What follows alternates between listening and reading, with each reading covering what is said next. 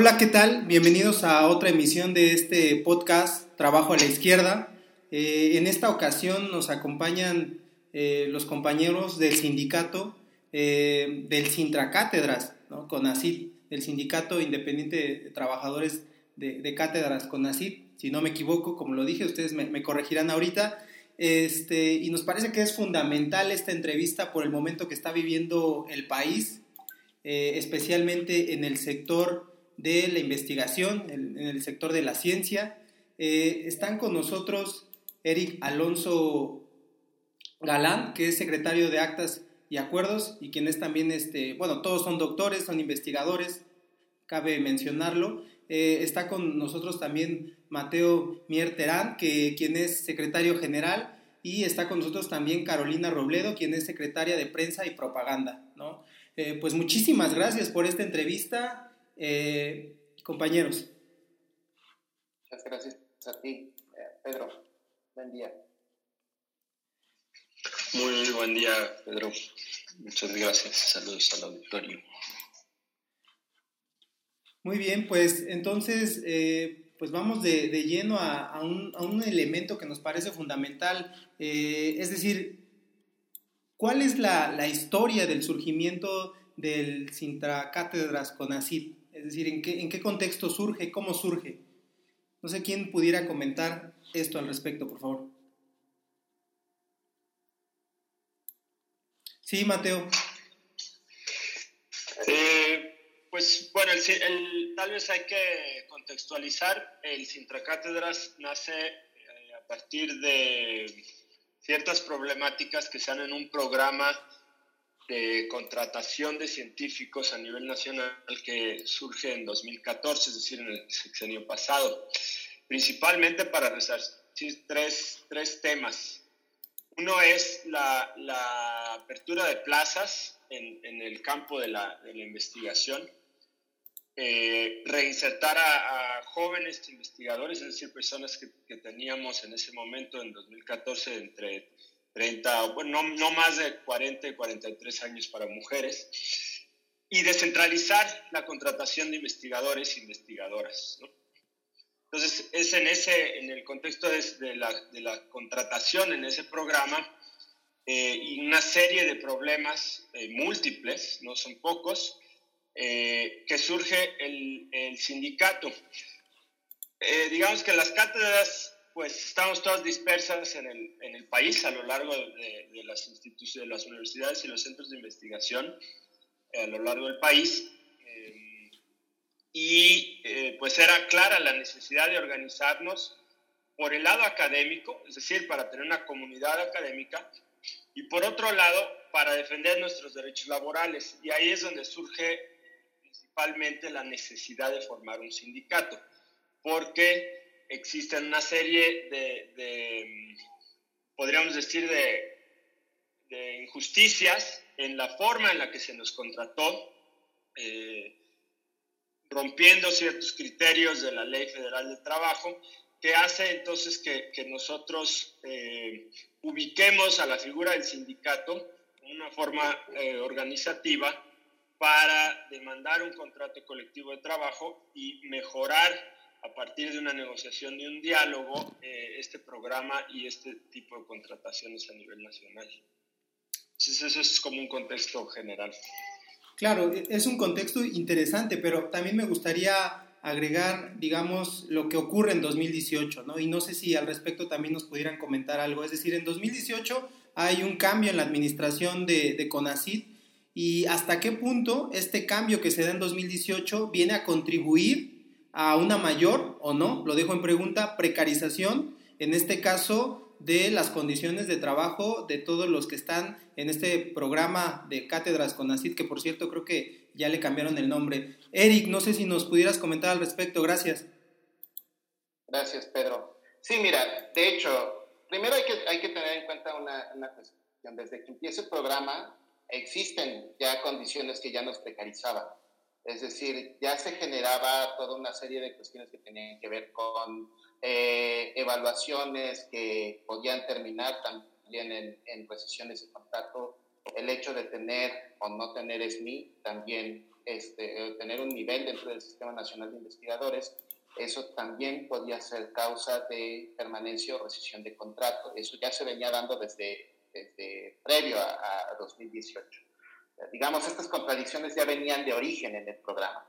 Sin embargo, ¿qué es lo que pasa en 2018? En 2018, pues, obviamente conscientes de, esa, de, de esas contradicciones, pues el gobierno que entra, pues la señala y al mismo tiempo, pues, eh, pero no solamente es el señalamiento de las contradicciones por sí mismas, sino que, bueno, viene una serie de declaraciones, algunas muy desafortunadas por parte de la, de, la doctora Elena Álvarez Villa, por ejemplo, se dijo en algún momento que éramos colgados de la nómina, que éramos, este, bueno, diversas cuestiones como estas, y al mismo tiempo, este, pues viene con eso eh, una serie de, de rescisiones Nada más como para darte una idea, eh, para 2019 en relación a 2018 hay un ritmo de 633% más de despidos. Este, y bueno, eso te dice que algo, o sea, en relación de, a 2018. Entonces, pues empiezan ahí, digamos, como a hacerse prácticas muchas de esas contradicciones. Eh, y bueno, las tensiones vienen dándose aún más, ¿no? Entonces, sin embargo, pues vemos también como que este problema es un problema estructural, ¿no? O sea, no es solamente único de, de la, este, de, del programa Cátedras con así. Es decir, eh, llevar este tipo de evaluaciones del trabajo científico hacia una cuestión de este, una cuestión más cognitiva, donde lo que se evalúa es el, eh, digamos, eh, la permanencia o la rescisión de los contratos, bueno, también tiene que ver mucho con otro tipo de problemas que ya estaban ahí, que era precisamente la falta de acceso de las los jóvenes a, este, ya, ya preparados con doctorado a, este, a plazas, eh, también los problemas que tienen que ver con, con, la misma precarización constante del trabajo científico, bueno, ahí estaban, y bueno, con eh, lo que nos termina pasando para 2018 justamente pues es como que se incrementan esos problemas que ya venían de antes y que desde antes ya se venían dando, pero este, de alguna manera toman una, una, un matiz muy fuerte para este momento. Y en ese, y en ese mismo contexto, eh, digamos, ¿cómo lo van tomando sus, sus colegas que están pues dispersos a nivel nacional, dado que cada uno está distribuido en distintos centros o adscrito a distintas universidades? ¿Cómo se va logrando conformar eh, y conectar con los demás compañeros para que este proceso vaya teniendo pues el eco que por lo menos nosotros alcanzamos a ver que ahora tiene a nivel nacional. No sé si Carolina quizás pudiera contestar al respecto. Sí, bueno, puedo comentar al respecto porque aparte ha sido un gran desafío, ¿no? Poder eh, construir comunidad, siempre lo es, construir colectivamente nunca es algo sencillo pero es algo que vale la pena, ¿no? Y creo que las personas que se han acercado al sindicato han visto justamente la necesidad de trabajar colectivamente porque de manera individual pues somos muy vulnerables, ¿no? Y esas condiciones de precariedad aumentan si eh, pensamos en defendernos eh, desde nuestros recursos personales. Creo también que ha habido una acumulación de agravios y eso se ha sentido a nivel personal y a nivel colectivo. Yo lo decía Eric, aumentó el número de rescisiones en un 600% durante esta administración, pero también disminuyeron el número de contrataciones para el programa Cátedras con así de manera muy sustancial en esta administración, ¿no? Eh, todavía teníamos, no sé, digamos, en 2014 se contrataron 342 y este número fue aumentando consecutivamente hasta 2018 y a partir de 2019 cae vertiginosamente el número de contrataciones hasta el punto en que 2020 solo se contratan a siete personas en el programa Cátedras y no es a través de una convocatoria abierta. Y por supuesto que esto va generando también un cuello de botella porque en el padrón de cátedras CONACYT, en el padrón de los jóvenes investigadores, en donde nosotros subimos nuestro currículum para ser eh, parte de los concursos, hay más de 4.000 personas inscritas, ¿no? O sea, en serio que hay pues un cuello de botella, un problema estructural en términos de que no hay apertura de plazas. Entonces creo que también fue como ir tomando conciencia de estos problemas, entender que el programa Cátedras CONACYT tiene de origen una problemática en términos de que se concibió como un programa de absorción laboral con un modelo neoliberal, ¿no? Eh, lo cual puede resultar contradictorio para un gobierno y una administración que lo que busca justamente es desmantelar estas prácticas neoliberales y fuimos tomando conciencia de cómo ese proyecto neoliberal estaba siendo implementado en nuestras contrataciones por varias cosas. Uno, porque se trata como de un modelo de outsourcing, donde nosotros tenemos un patrón, ¿no? que es CONACYT, pero prestamos servicio a otras instituciones. Y bueno, esto genera eh, un montón de problemáticas en términos de abuso de poder, falta de claridad eh, en la relación laboral.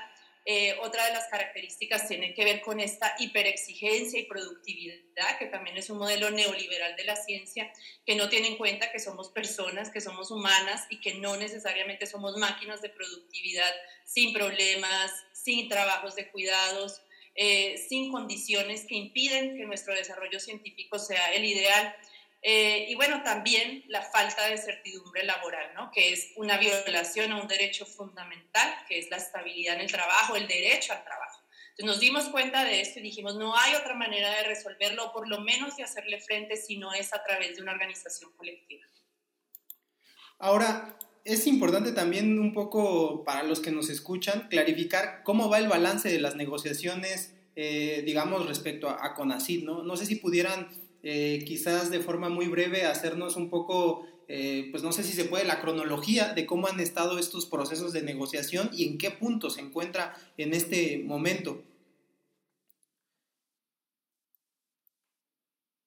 Sí, Mateo. Sí. Em, pues bueno, el, sindicato lo, lo, registramos y fue reconocido por la Secretaría del Trabajo y Previsión Social en el 2000. Desde entonces eh, nos hemos dado la tarea de mantener una comunicación abierta con, con, el, con eh, con toda disposición ¿no? de, compartir pues todas las, las evaluaciones y la sistematización que tenemos del programa para mejorarlo. ¿no? Entonces, partiendo, eh, digamos, de, esa comunicación es que eh, también solicitamos la firma de un contrato colectivo de trabajo. Y se dio una apertura eh, para abrir, digamos, mesas de negociación. Nos hemos reunido en torno de cinco veces. Y el CONACID, sin, sin demostrar apertura eh, al diálogo, simplemente siguiendo los requisitos mínimos legales de mandar a una abogada, a, la Secretaría del Trabajo, a las mesas de negociación, nos fueron dando a entender que no había un interés de entrada de reconocer al sindicato y segunda, pues de reconocer las problemáticas que, que nosotros estábamos señalando. Y en ese contexto es el CONACID eh, de manera unilateral lanza una serie de, cambios en los estatutos académicos y en los lineamientos, que es lo que, de alguna manera define nuestra, nuestro funcionamiento, y contradice muchas de las solicitudes que le estamos haciendo, incluso refuerza muchas de las solicitudes que estamos haciendo en sentido contrario. Y es en este, en este panorama donde nos encontramos ahorita, donde CONACYT ha generado una cerrazón para negociar y ha buscado desprestigiar las demandas del sindicato. Y, y ahora, esto que, ha pasado, me parece que hace como dos o tres días eh, que le han cambiado el nombre al, programa de, cátedras con ACID por, creo que ahora es investigadores, investigadoras, algo así por, la, por México, una cosa así. Eh, eh, esto va a afectar su, la formación sindical como, como tal. En efecto, ya está reconocido, ¿no? Pero falta que se, que se firme a final de cuentas un contrato colectivo pues con el propio CONACID como tal esto dificultaría como tal la consolidación del proyecto sindical o no tendría, digamos, alguna relevancia alguna. Este, Eric, por favor. Básicamente no, no hay ningún problema en el sentido de, de, lo que, digamos, de la constitución del sindicato. O sea, el que no cambia de nombre es el patrón y la, la el vínculo laboral sigue siendo, eh, pues de momento, a partir de los contratos individuales con, eh, con, con Eso no cambia. Eh, lo vemos de alguna manera como una cuestión donde hemos tratado de ir construyendo una identidad en torno a, lo que es el CATE.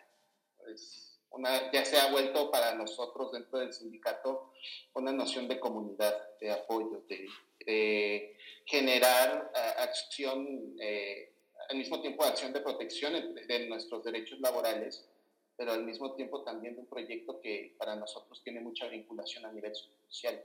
Entonces, eh, pues tal vez ese es eh, uno de los impactos que pudo haberse sentido, pero no tiene eh, ninguna repercusión en términos de lo, que ha, de lo que ha sido, digamos, legalmente el sindicato y el vínculo que puede tener con CONACYT. simple y sencillamente puede, puede haber otras formas, incluso en que después se pueda llamar el programa y pues en realidad a nosotros, eh, nosotros hemos construido nuestra identidad sobre la base de ese Miren, en general creo que han dejado el, panorama claramente eh, establecido de, la formación, pero sin embargo hay, hay tres puntos ya para, para, finalizar quizás la entrevista que me gustaría comentar. Este, uno tiene que ver con el apoyo que se ha recibido desde la comunidad académica con esta campaña de Busco Trabajo que pues por lo menos hemos visto que ha tenido un éxito muy importante, sumando a distintas personalidades del medio académico. Eh, y por el otro lado, yo no sé cómo lo ven ustedes, pero hay otra parte, digamos, de la, de la sociedad en general que no está tan vinculado a la cuestión de la investigación, de la ciencia, que quizás sí está viendo, eh, digamos, en el sindicato y, en general en las cátedras CONACID, pues una especie de, déjenme decirlo así, digamos, un poco jugando a ser este, la contraparte, este, beneficiarios de recursos públicos que quizás se pudieran aprovechar para, para otras cosas, ¿no? Es decir, si tienen eh, prestaciones, no lo sé, eh, mucho por arriba, del conjunto, digamos, de la población mexicana que no. Y, esto es muy importante porque a partir de ahí me parece que se ha estado tejiendo por parte, no sé si de todo el gobierno federal, pero de algunas fracciones y militantes también del gobierno federal, pues que este, la ciencia y la tecnología parece ser que es indispensable, ¿no? Y ahí tenemos también un poco la, el ataque que se ha dado contra los investigadores, que quizás es otro aspecto muy muy diferente, pero de alguna manera va relacionado, ¿no? Es decir, el gobierno no está poniéndose un poco de lado del sector de la investigación, del sector de la ciencia, sino parece todo lo contrario. No sé qué pueden decir al respecto. Carolina, por favor.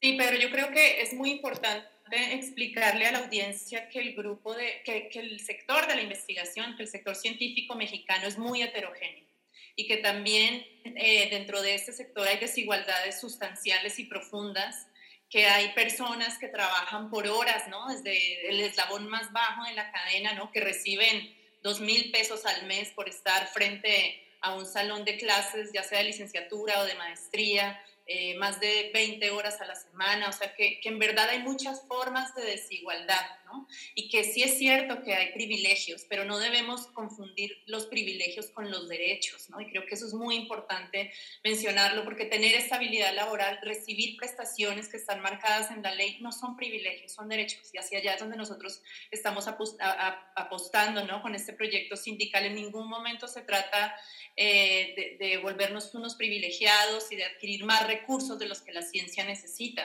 De hecho, es importante también mencionar que como cátedras nosotros llegamos ya a un sector eh, de ciencia desmantelado, ¿no? sin presupuesto, donde ya las convocatorias para poder hacer ciencia son cada vez menos, eh, donde hay menos oportunidades también de adquirir recursos cursos exteriores o, de fondos internacionales, o sea, es muy competitivo y nos toca poner de nuestra bolsa para poder hacer investigaciones, para poder hacer trabajo de campo, para pagar asistentes de campo, becarios. Entonces, creo que las condiciones no son las mismas para todas y para todos. Y es cierto que hay acumulación de privilegios, si es cierto que hay eh, mal uso de recursos públicos y me parece que todo eso tiene que investigarse y tiene que hacerse bajo el debido proceso. Yo creo que es muy interesante que esté sucediendo porque siento que el sector de la ciencia hasta ahora había sido intocable, ¿no? Y parecía que tenía como un aura eh, moral, ¿no? De que ahí no pasaba nada y que por ser científicos o científicas, pues todas éramos buenas o buenos. Y creo que es muy importante que, que, se establezca también ahí como un precedente de, de, justicia, ¿no? que no haya impunidad en ningún sector en este país me parece muy importante,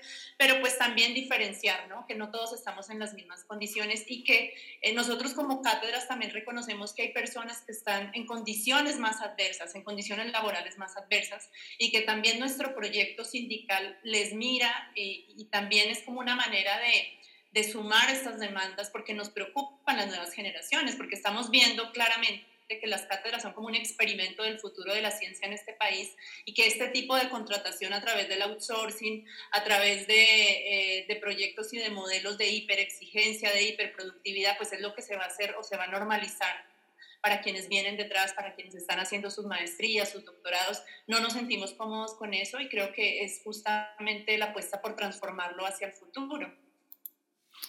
Y ahora, un poco para, para cerrar ya la, entrevista, eh, pues ¿qué sigue? ¿no? ¿Cuáles van a ser las siguientes acciones que, que va a seguir tomando el sindicato como tal este, respecto a, al futuro? No sé.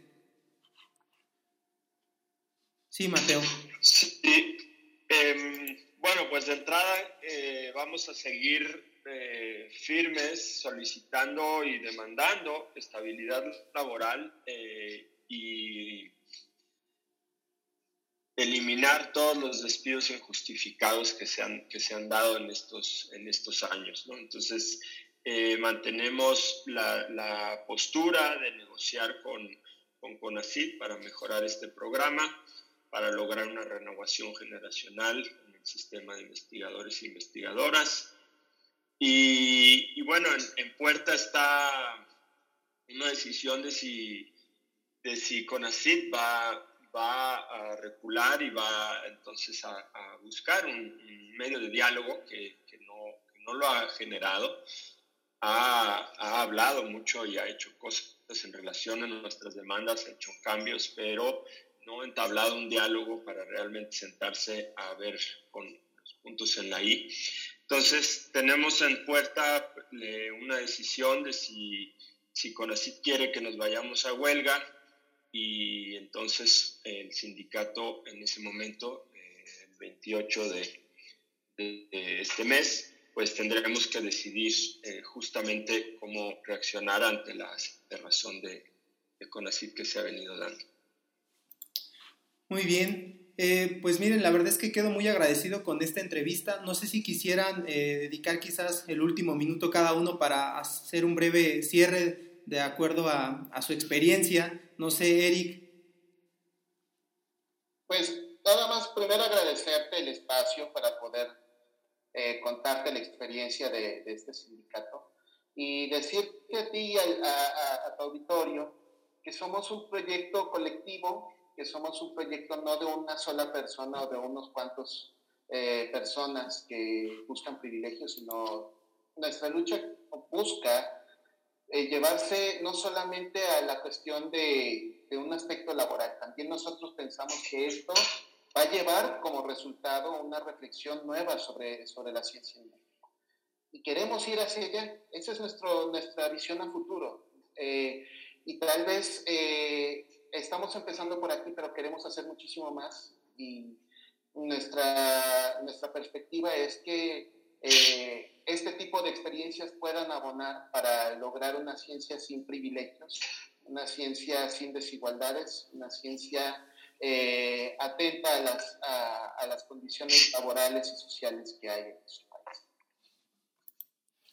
Carolina, por favor. Sí, bueno, yo coincido con Erika en la perspectiva hacia futuro en términos de que eh, nuestra lucha es sindical y es por los derechos laborales, pero es también por transformar la manera en que se está haciendo ciencia en este país.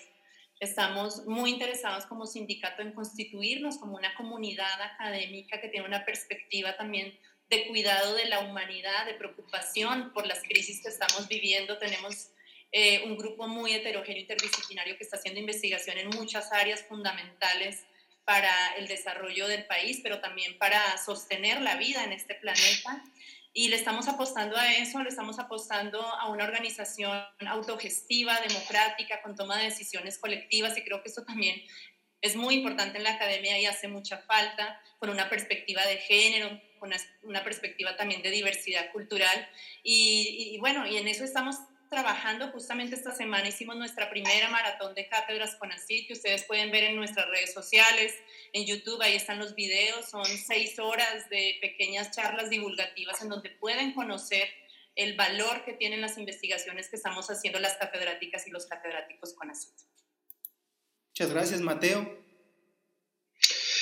Sí, pues eh, reiterar el agradecimiento, Pedro, a ti, a quienes nos han escuchado hasta este punto. Eh, creo que tanto Eric como Carolina han, señalado los principales aspectos, ¿no? Somos un, sindicato que busca contribuir, por un lado, al sector de ciencia y tecnología, humanizándolo, haciendo ciencia con conciencia, con pertinencia social y, queremos contribuir a la sociedad. Somos personas que, que, nos hemos, efectivamente, hemos dedicado bastante tiempo al, estudio, pero justamente con una mira a, poder contribuir desde el mundo del conocimiento a, a, nuestro país y a la sociedad en su conjunto. Entonces, pues creo que eso es muy importante eh, considerarlo en términos de nuestro, nuestro papel en, esta, en este país. Bueno, pues ahí está, les agradecemos mucho esta entrevista y nos parece que, digamos, en términos generales, a nivel societal, pensando en, este sindicato, es muy importante por la perspectiva que se le puede imprimir también a la ciencia como tal. Eh, y, y, digámoslo, del lado de los que estamos en procesos de formación, ya sea de los que estamos en maestría o los que estamos en doctorado, en ese camino, pues vemos también esta posibilidad y este sindicato también con alternativas quizás para los que vienen detrás y que pues lamentablemente no vamos a encontrar un panorama laboral nada, nada alentador. Pues compañeros, muchísimas gracias y este, espero de nuevo tener noticias de ustedes y hacer otra entrevista quizás un poco más a profundidad de específicamente de la historia del sindicato en cuestiones ya muy puntuales y pues muchísimas gracias compañeros. A ti. Gracias. Muchas gracias. Pues esta fue otra emisión más del podcast Trabajo a la Izquierda.